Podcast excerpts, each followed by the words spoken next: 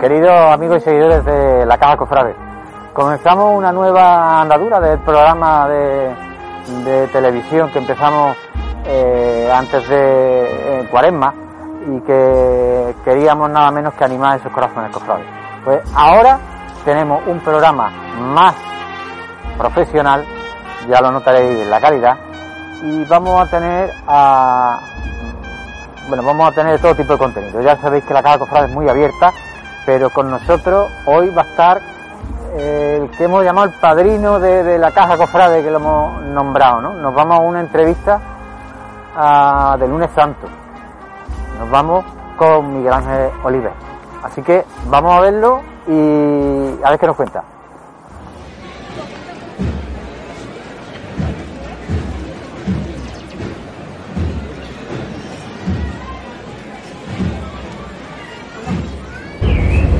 Queridos amigos y seguidores de la Caja Cofrade, lo prometido es deuda y aquí estamos de vuelta en modo pro además. Y tenemos un padrino de, vuelta y de pro, como digo, tenemos un padrino que yo creo que mejor no lo podíamos encontrar. Un cofrade de los pies a la cabeza, un corazón que siente y late por Sevilla y por tu Semana Santa. Miguel Ángel Oliver, buenas tardes. Buenas tardes y muchas gracias por tu palabra. De nada, es lo menos. No las merecemos. Y además, eso, ya sabes que eres el padrino del programa. Encantado, un placer. Comenzamos contigo. Miguel Ángel, ¿cómo has vivido este lunes santo? Vamos a darle. Bueno, empieza fuerte, la verdad que empieza fuerte. Eh, si ya de por sí la cuaresma, el año, la Semana Santa ha sido tan distinta, tan especial, tan diferente, imagínate el lunes santo que forma parte de mi vida. El lunes santo es algo eh, que viene conmigo desde el momento que nací, es donde al amparo del barrio León y de mi hermandad de San Gonzalo es donde eh, di mis primeros pasos como, como cofrade, como hermano, y la verdad que fue un lunes santo muy, muy duro. Fueron unas sensaciones encontradas, unos sentimientos de vacío increíbles. Para mí este año ha sido infinitamente mucho más duro que el pasado. Y me limité, además con, la que se venía encima, eh, me limité a ser de forma testimonial, íntima y muy personal, eh, con alguien muy muy importante para mí eh, allí, en mi vida de, en mi vida de hermana, mi primo, alguien además que ha llevado muchos años de costalero, miembro de Junta de Gobierno, Jesús Pérez Oliver.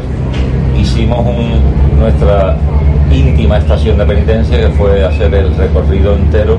Salimos desde la misma plaza de San Gonzalo, nuestra medalla en el bolsillo y fuimos andando haciendo exactamente el mismo recorrido que hace el lunes santo la Hermandad de San Gonzalo cuando planta su cofradía y sus pasos en la calle. Eso es lo que hicimos. Llegamos a la plaza y por, y por seguridad y por responsabilidad ni tan siquiera entramos. Había muchísima gente y nos fuimos a casa y ese fue mi lunes santo. Hacer el recorrido entero de mi hermandad de forma íntima, rezando y con un vacío, una tristeza infinita qué bonito. Además, precisamente nosotros hablábamos y animábamos esta Semana Santa a que, bueno, se viviera más profundamente. Y, qué mejor ejemplo que el tuyo, que es hacer tu recorrido de estación de penitencia de esa manera tan íntima. Se hablaba, se hablaba, sí, es verdad, en las vísperas, en la cuaresma, se hablaba de que nos esperaba una Semana Santa muy profunda, muy íntima, y yo no lo veía así, pero resultó que cuando llegó, así fue. Eh, para mí esta Semana Santa pasada han tenido dos momentos importantes y cumbre, que han sido el primero, esa estación de penitencia íntima y personal que yo hice haciendo el recorrido entero de mi hermandad de San Gonzalo con mi medalla en el bolsillo. Y la segunda fue asistir a los santos oficios el jueves y viernes santo al convento de Santa Ángela de la Cruz que fue algo impresionante. Y además desde aquí animo a, todo, a todo el sevillano que se precie de que al menos una vez en la vida es algo que hay que conocer. Esa, esa dulzura, ese amor, ese cariño, eh, ese recogimiento, esa humildad eh, de esos ángeles celestiales que tenemos aquí en la tierra, en esta bendita ciudad de Sevilla. Eh, asistir a los oficios el jueves Viernes Santo al convento de Santa Ángela del Cruz ha sido de las cosas más emocionantes que he vivido en mi vida de cofradía.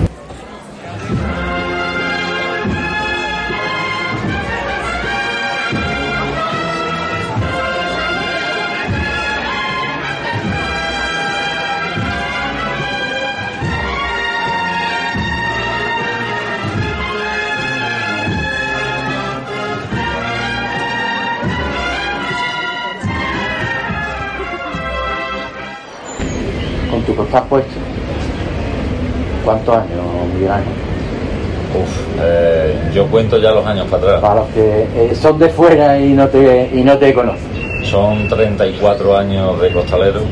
Eh, empecé, empecé muy jovencito, empecé con 15 años. Ha sido mi vida, me ha acompañado durante toda mi vida hasta nuestros días y es algo que gira en torno a mi vida.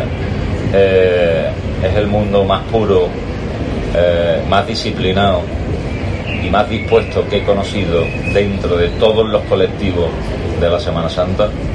Y bueno, 34 años llevo eh, trabajando cofradía, porque en muchos casos ha sido trabajar cofradía, y salvo en, una que es la mía, que es la Hermandad de San Gonzalo, que además de trabajarla y de disfrutarla, la he sentido porque es la mía de cuna y es donde eh, Dios me permitió la licencia de nacer bajo el amparo del soberano poder de Dios y Nuestra Señora de la Salud.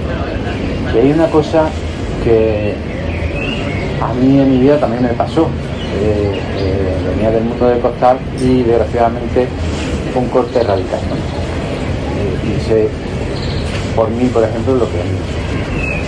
¿Cómo se come un costalero con esa vocación y ese corazón que siente este corte por las circunstancias en las que vivimos que no se puede poner el costal?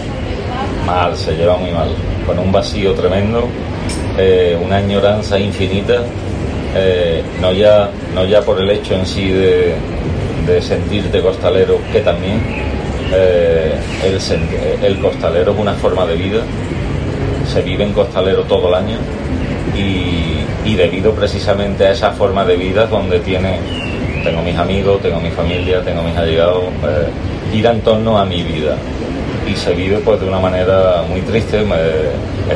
llevamos muchos meses viviendo de una forma, evidentemente, y como todo el mundo comprenderá, eh, condicionados eh, por este dichoso virus que no sabemos hasta dónde nos va a llevar. Y, y bien es verdad que aunque por encima de todas estas cosas está para mí la, eh, la salud eh, y sobre todo no se me cae de la cabeza tantas y tantos cientos y miles de familias que han perdido a sus seres queridos a consecuencia del maldito virus. Eh, eso está muy por encima de todo lo que podamos pensar y sentir porque simplemente no saquemos una cofradía a la calle. Pero, pero bueno, es triste, es triste, tienes un vacío en el alma tremendo, es algo, es algo que te apasiona, que lo vive, es devoción, es afición, eh, y es vida para los que lo sentimos así de esta manera. Y evidentemente tenemos un vacío muy difícil de llenar, si no, por no decirte imposible de llenarlo con cualquier otra cosa. Muy complicado. ¿Y qué mueve al costalero?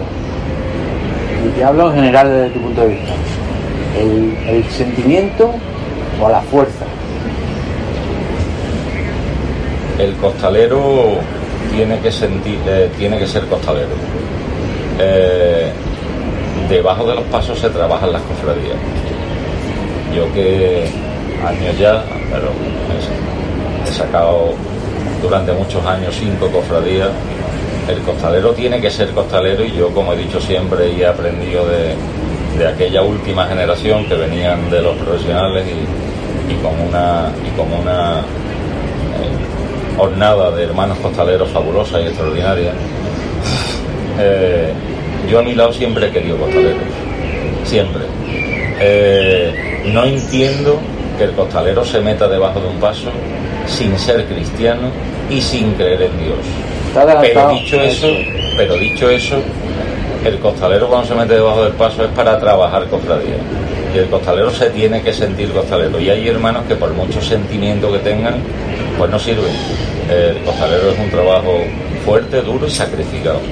Y evidentemente eh, eso no se lleva con el sentimiento solamente, que también es importante y sirve en situaciones, en situaciones muy concretas y evidentemente surge el sentimiento, la devoción y es un extra. Pero el costalero por encima de todas las cosas tiene que ser costalero con independencia del sentimiento que tenga por la cofradía que esté trabajando. Yo, verá, yo, mi punto de vista particular, yo en los últimos años que hemos tenido cofradía en la calle, quizá eh, he visto que ser costalero he visto en muchas ocasiones que ser costalero parece que está de moda. Bueno, hay un boom desde hace muchos años, gracias a Dios, eh, y digo gracias a Dios porque yo viví la, época de finales de los 80 cuando eh, te metías debajo de, te metías de, te metías a trabajar una cofradía y mirabas para atrás y, muchas veces veías más huecos que hombres. Eh, y entonces todavía, todavía había cuadrillas que era muy difícil completarlas, muy difícil. Hoy en día sí es verdad que hay un boom enorme desde hace ya muchos años. Eh, ese boom trajo cosas muy buenas, cosas muy buenas, eh, cosas muy buenas como por ejemplo que, hoy en día pues eh, afortunadamente y gracias a Dios no hay ningún petardo en la calle, todas las cofradías van y vienen de forma muy digna, muy precisa, se ha profesionalizado mucho el trabajo del costalero debido a la enorme afición, eh, sin olvidarnos nunca de la devoción, pero debido a esa afición del costalero se ha, se ha, llegado a puntos muy importantes. Eh, ¿qué, es lo que, ¿Qué es lo que afortunadamente hemos dejado en el camino? Bueno, pues el espíritu de sacrificio. Eh, en aquella época que yo empecé, había existía un espíritu de sacrificio muy importante, entre otras cosas porque eh, no existían los relevos, no existían trabajaderas completas, no existían, claro, eh, en muchísimos de los casos era así, eh, o te salías un rato y te volvías a meter otra vez. por eso te digo que afortunadamente este boom ha servido para, hay mucha juventud buena y válida que le han dado le han dado un un nivel importante a, lo que es el, a las cuadrillas de costaleros en general. Yo te voy a pedir un favor ahora. A ver si un cofrade y un costalero de treinta y tantos años que hemos hablado, por favor, el costal se debe de llevar por aquí. Vamos a ver, eso eh, es evidente que, que se le puede llamar moda, ¿vale? Eh, cuando dices por aquí, evidentemente no. Eh, pero el costal tiene que ir en su sitio y tiene que ir apretado y tiene que ir en condiciones. Eh, yo siempre he dicho que siempre y cuando el costal lo lleve bien, esté bien hecho, bien tirado y bien puesto, no me meteré nunca en cómo el costalero se lo ponga, del color que se lo ponga y use lo que quiera usar. No me meteré nunca en eso. Yo al costalero le pido espíritu de sacrificio, afición, que le guste lo que hace, devoción y que sienta en costalero. Lo demás me da igual. Para mí es secundario. Eh, sí, es verdad, es cierto que, se ven muchos, se ven costales, eh, chavales de la última generación, la última década, costales muy por aquí, te aseguro que debajo de esos costales existen grandísimos costaleros. No me preocupa en absoluto, me da igual que se lo pongan a media nariz, eh, seguro que a ninguno de esos costaleros lo vas a ver tú con el costal por aquí. A mí me preocuparía verlos con el costal aquí, pero si se lo quieren poner aquí no me, importa. Quizás por más anónimo, yo no era por burla, sino por desmentir un poco el tema ese de por aquí y, la medida del costal, ¿no? No, hombre, si está, si está, eh, mal visto. Eh, evidentemente, eh, el colectivo el colectivo del mundo del costal es un foco donde, donde poner la crítica de forma muy fácil. los que estamos dentro de ese colectivo sabemos lo que significa, sabemos, ya te digo que por mi experiencia y por los años que llevo en esto, te puedo asegurar, he pertenecido a juntas de gobierno, eh, creo conocer las hermandades desde dentro, en todos sus ámbitos y en todos sus colectivos, y yo creo eh, sin temor a equivocarme, que te podría decir que el colectivo de los costaleros es el colectivo más disciplinado y que siempre está dispuesto ante la llamada de una junta de gobierno, de una hermandad, para cualquier cosa, evento o trabajo que tenga que hacer. Siempre están ahí los costaleros, nunca fallan. Se ha perdido un poco lo de soy de tal capatá y el, costalero se siente ahora más hermano, más integrado en la cofradía. El costalero que se siente costalero sigue, sigue con esa tradición y con esa, y con esa forma de trabajar. Los costaleros siempre hemos tenido eh, un capataz de referencia. Eh, evidentemente hay costaleros que sacan 3, 4 y 5 cofradías y por lo tanto 3, 4 y 5 capataces distintos. Pero eh, yo soy de la opinión, al menos en mi experiencia, de que me ha gustado siempre trabajar con los míos, con mis amigos fundamentalmente y con mis capataces. Eh, he ido a trabajar cofradía porque han ido mis amigos. He ido a trabajar cofradía porque ha ido mi capataz. Eh, he sido muy fiel siempre a mi capataz o a mis amigos a la hora de trabajar cofradía en los pasos.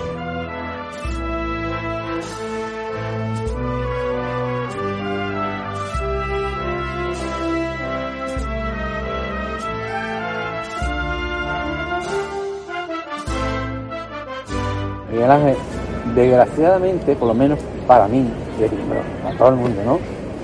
Yo esta Semana Santa mm, particularmente no he bajado a ninguna iglesia, pero sí con el equipo nuestro de fotógrafos y de cámara y demás, pues se han encontrado incluso, que yo sepa al menos con un tapón, pero sí eh, eh, con mucha bulla. Eh, ¿Qué repaso le damos esta Semana Santa en Sevilla con las circunstancias extraordinarias? Eh, pero bueno, no tengo ningún tipo de problema en dejarte mi opinión personal porque además te hablo en mi nombre y es simplemente una opinión mía y personal. A mí particularmente me ha parecido una temeridad. Yo tampoco he visitado ni entrado en ni una sola iglesia de Sevilla, incluida la mía de San Gonzalo. No he visitado ni una sola exposición en la cuaresma. No he visitado ningún acto que fuera un llamamiento a la convocatoria, a la congregación de personas, por responsabilidad. Así nos lo han pedido las autoridades sanitarias, pues así lo he hecho yo. Eh, me ha parecido temerario.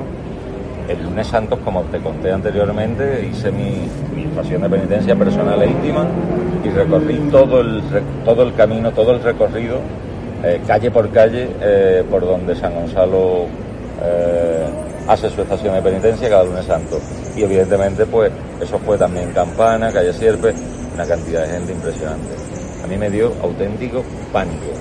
Eh, eh, me parece, me pareció de una, y permítame, permítaseme la expresión, de una irresponsabilidad tremenda en los tiempos que vivimos, eh, hacer tanto llamamiento a la congregación de personas, me parece irresponsable, pero es mi opinión allá que cada uno de forma libre eh, haga y esté donde quiera estar. Pero a mí me pareció algo impresionante ver esas colas a, las puertas de cualquier iglesia, cualquier templo.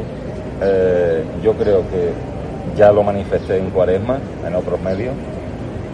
Yo creo que Sevilla, sus hermandades y los cofrades tendríamos que haber sabido esperar, porque esto llegará. Y yo creo que tendríamos que haber dado ejemplo los cofrades y las hermandades de saber esperar. Y yo creo que no lo hemos hecho. Yo creo que eh, en Sevilla durante la Semana Santa, de domingo de Rama domingo de Resurrección, lo único que faltaban en el centro eran capirotes y pasos. Y simplemente, y ya te digo, y espero y deseo que se interprete como tal, simplemente mi opinión me pareció una temeridad. Yo estoy con tu opinión y además la ratifico. Me parece una temeridad y bueno, hablábamos antes de grabar, lo estamos pagando, ¿no? Como están sí, bueno, desgraciadamente, ¿no? Ahora se ven, ahora se ven estos, estos números que vuelven a asustar otra vez, esta cuarta ola, y evidentemente todo viene producido de una Semana Santa eh, de puertas abiertas, bares llenos, eh, restaurantes llenos, hasta la corcha, hasta la bandera, eh, colas en los templos. yo te digo, yo creo que faltaban nazarenos y pasos solamente. El único, los únicos, el único sitio donde he estado con un poco más de aforo han sido en estos oficios que te conté eh, en el convento de Santa Ángela de la Cruz, pero estamos hablando de 30 personas porque allí es un aforo completamente selectivo e íntimo, 30 eh, personas al lado de 150 ángeles del cielo eh, y eso prácticamente eso ni, no, no, tiene nivel de aglomeración y además con unas medidas de seguridad increíbles. Salvo eso, en ninguna iglesia, en ningún templo, en ninguna, en ninguna exposición, nada. Esta Semana Santa ha sido vivirla pues desde fuera, eh, vivirla desde las redes sociales, desde los medios, desde los vídeos, desde, desde el vacío que nos ha dejado. Eh, una Semana Santa ojalá la olvidemos pronto y volvamos a, lo que siempre hemos conocido, que es lo que nos ha gustado siempre, algarabía, el que te duelan los pies de tanto andar, el problema, la silla, el cuello. El cuello, un poco de todo. ¿Cuándo crees que será ese momento? Uf, esa es la pregunta del millón. Eh, y sobre todo... ¿Te acuerdas, el año pasado cuando... El año pasado decíamos, cuando estábamos confinados y salíamos a los balcones a las 8 de, a las 8 de la tarde a, tocar las palmas, yo me acuerdo en Semana Santa, me acuerdo perfectamente, como si fuera ayer, el lunes santo del pasado año, que además Manolito Garduño nos mandó a la cuadrilla un vídeo entrañable, que, llorábamos como niños. Eh, un tío grande, Manolito Garduño, muy grande. Y, y todos decíamos el lunes santo del año que viene lo vamos a abordar, va a ser por este, pues fíjate cómo ha sido este año. ¿Cuándo va a volver ¿cuándo vamos a volver a tener esa normalidad de Semana Santa? Pues complicado, ¿eh? es complicado. Eh, ¿Y, cómo, además? A mí me parece, complicado todavía. A mí me parece a día de hoy muy difícil que, que un jarrillo de lata se meta debajo de un paso para darle de beber a 40 hombres en un habitáculo completamente cerrado y respirando los mismos vaos. Todavía me parece mm, muy lejano. Ojalá quiera Dios que me equivoque, que la vacuna haga su efecto, que nos vacunemos todos, que nos inmunicemos y entonces creo que podremos empezar a vivir una etapa nueva y por lo menos casi normal pero a día de hoy lo veo, yo veo muy complicado que el año que viene, eh, yo sé que es doloroso, que, pero a, mí todavía se me queda muy lejos el pensar que el año que viene vamos a volver a tener una Semana Santa como la que hemos conocido siempre. Se me hace muy difícil pensar o imaginar o visualizar una, una bulla en una salida, en una entrada, 3.000 personas pegadas. Eh, se me hace muy complicado. Lamentablemente. Lamentablemente.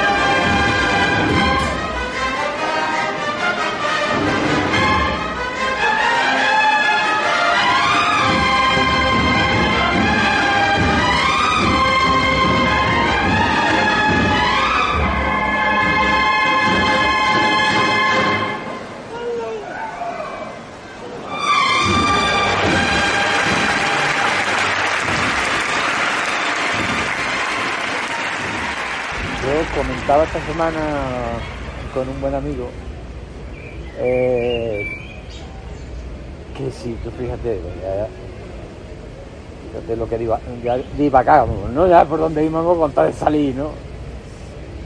A ver si nos vamos a ver como en Málaga, eh, por ejemplo, es muy bonita esa Semana pero a ver si nos vamos a ver como en Málaga aquí, que no es tradición evidentemente, con los varales por fuera y llevando bueno, ya hay quien se avecina a decir que, la Semana Santa que nos espera, mm, al menos la del próximo año, eh, pues bien pudiera ser la de las parihuelas, ¿no? Eh, eh, yo creo que no. Yo apuesto y espero y deseo que Sevilla mantenga su impronta, su personalidad, su sello, su idiosincrasia y su historia.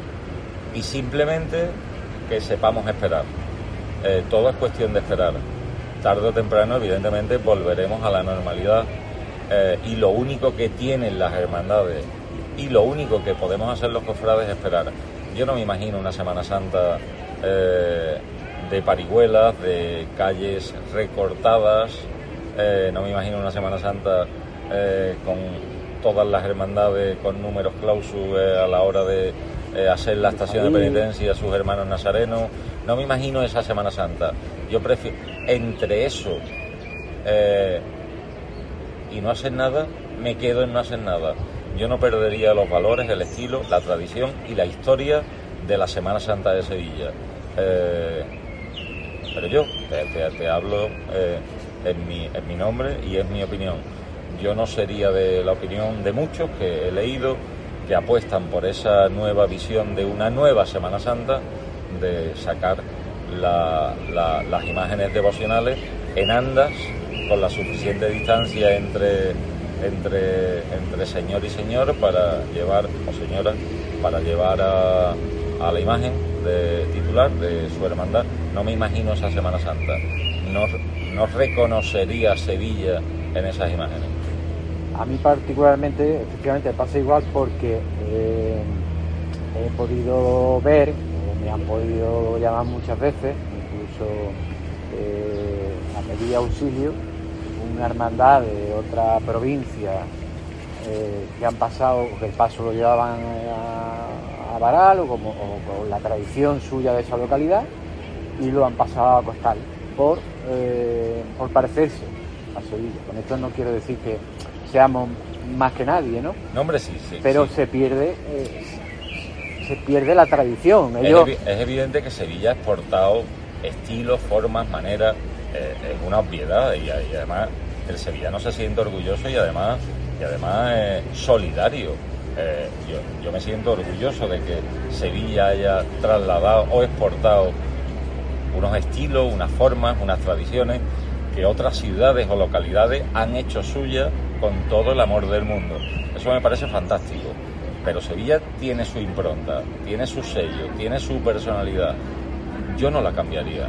Eh, si, si por desgracia el año que viene no se dieran las circunstancias como para vivir una Semana Santa plena, que ojalá, ojalá quiera Dios y así sea, pero si por, si por las circunstancias que fuere no, no es así y otra vez nos metemos en una Semana Santa complicada, diferente, distinta, yo no sería partidario de, sacar eh, las imágenes eh, en parihuela, eh, porque para eso están los Vía Crucis cuaresmales, para eso están otra serie de acontecimientos, pero no lo que es la Semana Santa en sí. Hay quien, hay quien se pega muchos golpes de pecho y, dicen y además sentencian que tenemos que adaptarnos a una nueva Semana Santa. Yo me niego a pensar eso y como me niego, pues lo digo, no tengo ningún tipo de problema en manifestarlo. Claro, se está diciendo que ya no vamos a vivir la Semana Santa como antes. Yo no quiero otra Semana Santa, yo quiero la de Sevilla. Y si eso me lleva a tener que esperar, pues yo esperaré. Pero no quisiera eh, vivir una pseudo Semana Santa tan distinta y tan diferente que haga que la mía pierda su encanto, su tradición, su historia y su estilo.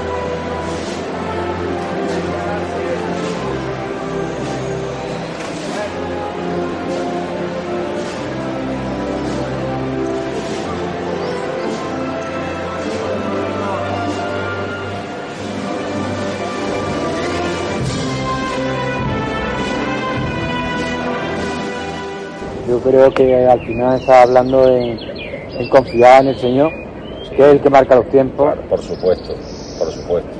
Y, esperar. Y, no, y no hacer nuestra voluntad, sino que eh. se haga la suya realmente. Por supuesto. Eh, eh, es que además no nos queda otra. estamos viviendo, estamos viviendo unos, unos años difíciles que además pasarán a la historia. Dentro de 100 años se hablará de esta epidemia mundial. Es que estamos hablando de una epidemia mundial, no de un problema puntual y concreto aquí en Sevilla, no, no, estamos hablando de, algo muy, muy serio eh, y que dentro de 100 o 200 años vendrán en los libros de historia estos años que estamos viviendo aquí en Sevilla a consecuencia del COVID eh, o de la COVID. Eh, y estamos en manos del Señor y de su bendita Madre, los que, los que profesamos la fe cristiana los cofrades tenemos que, tenemos que ser consecuentes con lo que tenemos y además ser muy responsables eh, y eh, estar en manos no de la providencia solamente, sino además de las autoridades sanitarias. y si las autoridades sanitarias no, nos marcan un camino que seguir y nos condicionan y nos condicionan y acotan la vida, incluida la Semana Santa, en pos de tantas y tantas y tantas vidas y tantos fallecidos que se ha llevado por delante esta pandemia, bienvenido sea ese dolor y ese sufrimiento, porque mm, no debe de existir, afortunadamente y gracias a Dios no lo he vivido en mi familia, pero sí en personas muy cercanas a mí. No existe nada mm, que cause más dolor que la pérdida de tantas personas como se han ido. Eh, y de la manera, ¿no? Que no se puede de la manera que se han ido. Yo recuerdo, recuerdo dos íntimos amigos míos como hermanos, eh, los capataces del Santísimo Cristo de las Tres Caídas de la Esperanza de Triana, Paco y Emilio Ceballos, y no se me olvidará eh, que perdieron al principio a su padre y no pudieron estar a su lado, no pudieron despedirlo, no pudieron abrazarlo, no pudieron darle la mano, no pudieron y lloraban como niños y se me ponen los vellos de punta recordarlo. No hay derecho a eso. Ese es el dolor más grande que existe, eh, incluido el que no tengamos Semana Santa. No existe dolor más grande eh, que esas familias que han perdido a sus familiares a consecuencia de la COVID. Eh, eso es irreemplazable. La Semana Santa volverá y la volveremos a vivir y con ilusión y ojalá más pronto que tarde. Pero llevamos pasado mucho, muchísimo y yo creo que estamos en manos de la Providencia y de las autoridades sanitarias.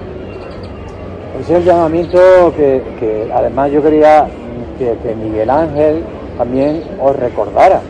Eh, muchos lo tenéis como figura y como ejemplo de cofrade, de costalero, eh, y lo conocéis de muchísimos medios. Y, quería precisamente que él eh, lo dijera para que lo llevarais impreso ya, no hacer las temeridades que hemos estado comentando esta Semana Santa, precisamente, para evitar tantísimo subida de número y de contagios que ahora tenemos. Eh, aquí tenía un gran cofrade que se ha quedado en casa, que ha hecho su estación de penitencia con su medalla en estado más íntimo. Y, como Miguel Ángel bien ha dicho, hay que aguantar y sobre todo, sobre todo prevenir y respetar lo que, lo que las autoridades sanitarias nos dicen. Entonces, eh, dicho queda por, por, Miguel Ángel, que yo no te quiero entretener más porque sé que tienes muchas cosas que hacer. Estoy encantado aquí con ustedes. Pero si te digo que eres nombrado padrino oficial de, para, mí este nuestro para mí es una satisfacción programa tan abierto para todos siempre ha sido una satisfacción compartir lo que nos gusta, nuestro mundo, nuestro, nuestra vida, nuestra forma de vida, con aquellos que la sienten y, piensan como, nosotros, como yo. Eh, y por lo tanto es una satisfacción haber, haber echado este ratito eh, aquí contigo y con el equipo que hay detrás de las cámaras. Y siempre podréis contar conmigo para lo que queráis. Eh, y, simplemente antes de, antes de terminar, y si me lo permite, a lo que has estado comentando, y que, estoy completamente de acuerdo contigo, solamente decir eh, que hablo en mi nombre, que simplemente es mi opinión, que desde el respeto a todas las diversas opiniones que, de los demás, eh, pues yo expongo la mía. Y si he dicho que me ha parecido una temeridad es porque así lo pienso y siento yo pero eso no significa que sea la verdad suprema ni absoluta, es simplemente la opinión de uno, que soy yo, y es la que he compartido aquí entre amigos y con ustedes. Sí, yo además vuelvo a ratificarla porque es mi opinión también y lo pienso así. Ojalá pasemos este mal sueño más pronto que tarde, como decíamos, ojalá estos aires se marchen de una vez por todas y para siempre. La humanidad se ha, ha sabido, ha sabido superar distintas y diferentes pandemias que han acontecido a lo, largo de la historia de la humanidad y esperemos y deseamos que deseemos que, esta que nos ha tocado vivir eh, y que eh, hemos sido protagonistas de ella, pues ojalá muy pronto sea un mal recuerdo y miremos para atrás y recordemos los malos momentos y, que nos ha hecho vivir. Para mí no existe, no existe nada peor que los fallecimientos y que las personas a las que el COVID se ha llevado por delante. Para mí no hay nada comparable a ese dolor, ni que los pasos se hayan quedado en las iglesias, ni que los capirotes se hayan quedado en los armarios, ni que los costales se hayan quedado en los cajones.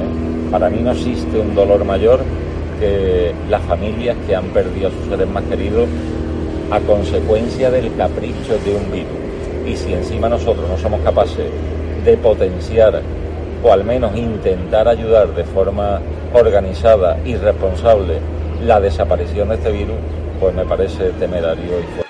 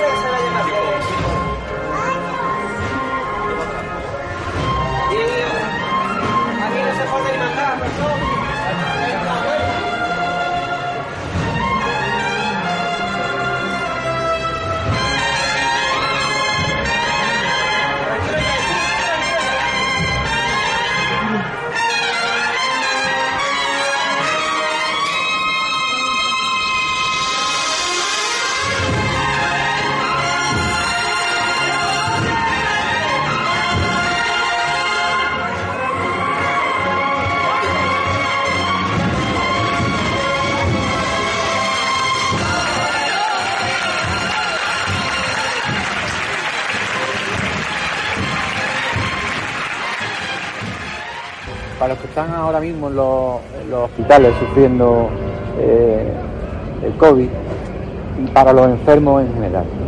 Y sobre todo, sobre todo, un poquito que parece que va aumentando también el tema de, los niños, ¿no? Me gustaría que tus últimas palabras fueran ah, para ellos.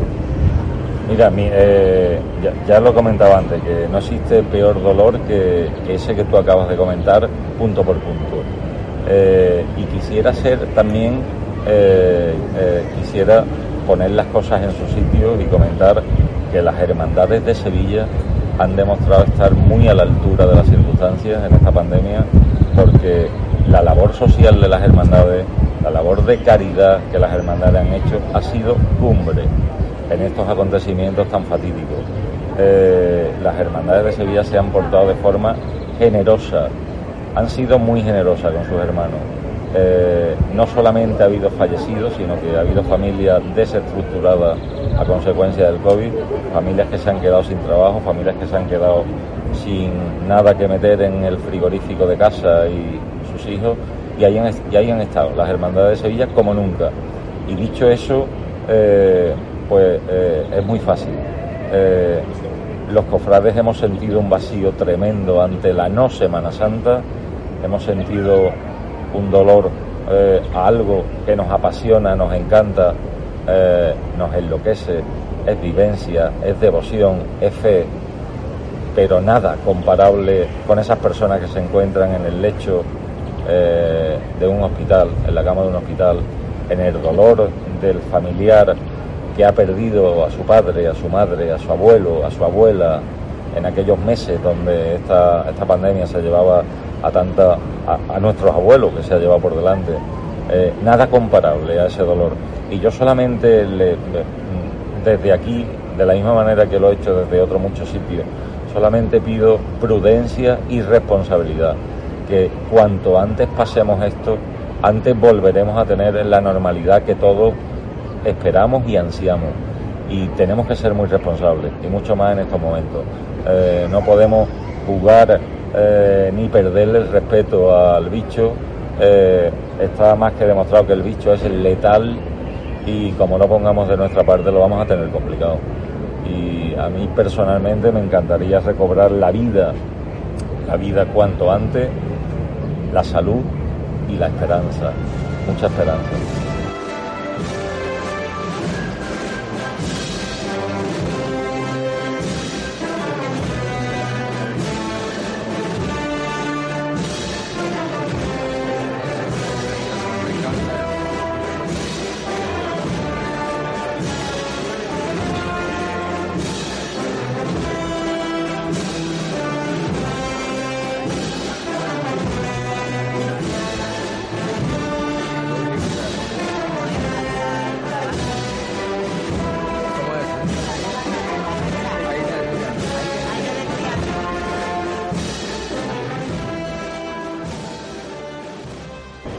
Muchísimas gracias Miguel Ángel. Ya te he dicho y que eres nombrado padrino oficial. Espero contar contigo en más ocasiones. Personalmente ha sido un gustazo y una maravilla poderme sentar contigo a hablar. Y te doy las gracias además por tus últimas palabras, precisamente de esperanza, de mucha esperanza a, desgraciadamente a los que están en un hospital ahora mismo las gracias, por supuesto, a las hermandades. Me parece, me parece perfecto. Así que, si tiene algo que añadir o quiere algo que decir más. Claro, daros las gracias a ustedes pues, por permitirme asomarme a este pequeño balcón, eh, otro más, eh, en el cual cuando uno puede, eh, de forma entre amigos y de forma coloquial, abrirte y expresar tus sentimientos, tu dolor, eh, tu angustia, tus esperanzas, tus deseos, es algo muy bonito. Entonces soy yo el que tiene que darte a ti y a tu equipo las gracias por haber contado conmigo. Ha sido todo un placer, sois personas encantadoras y si algún día y en algún otro momento eh, eh, puedo servir de algo para ustedes, pues aquí estaré siempre. por vuestra amabilidad y por todo lo que hacéis por y para la Semana Santa no solo la de Sevilla, sino la del resto de España. Eso es algo muy noble y muy bonito. Muchas gracias a ustedes. Muchas gracias, Miguel Ángel.